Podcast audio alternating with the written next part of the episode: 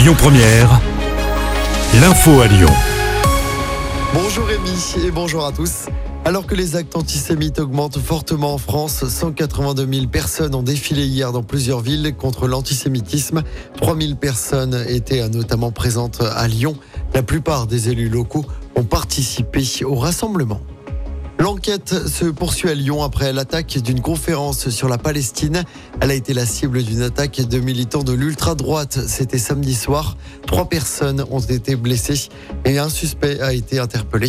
Le parquet de Lyon a ouvert depuis une enquête pour violence aggravée et dégradation en réunion.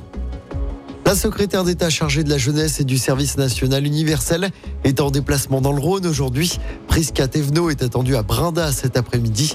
Elle échangera avec des encadrants, des animateurs et des jeunes de la MJC de la commune. Elle enchaînera dans la soirée par un détour à Vaugneray où elle doit rencontrer des jeunes volontaires du SNU, puis visitera le forum de l'engagement. L'actualité, c'est aussi ce procès cette semaine aux assises du Rhône à Lyon.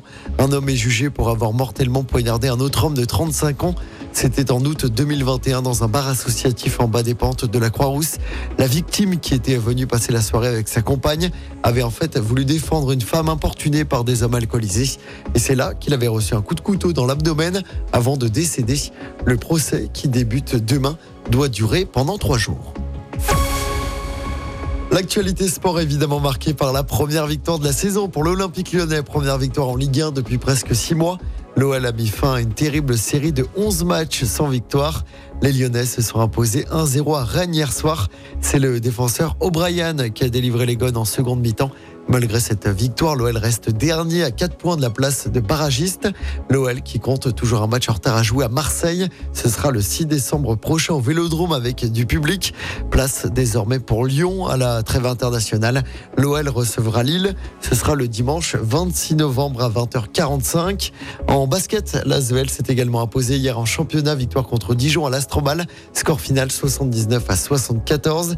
Les Villeurbanais qui remontent à la quatrième place du classement. Et puis en rugby, je rappelle la défaite du Loup samedi.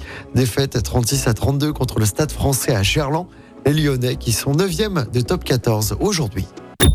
Écoutez votre radio Lyon Première en direct sur l'application Lyon Première, lyonpremière.fr et bien sûr à Lyon sur 90.2 FM et en DAB+. Lyon Première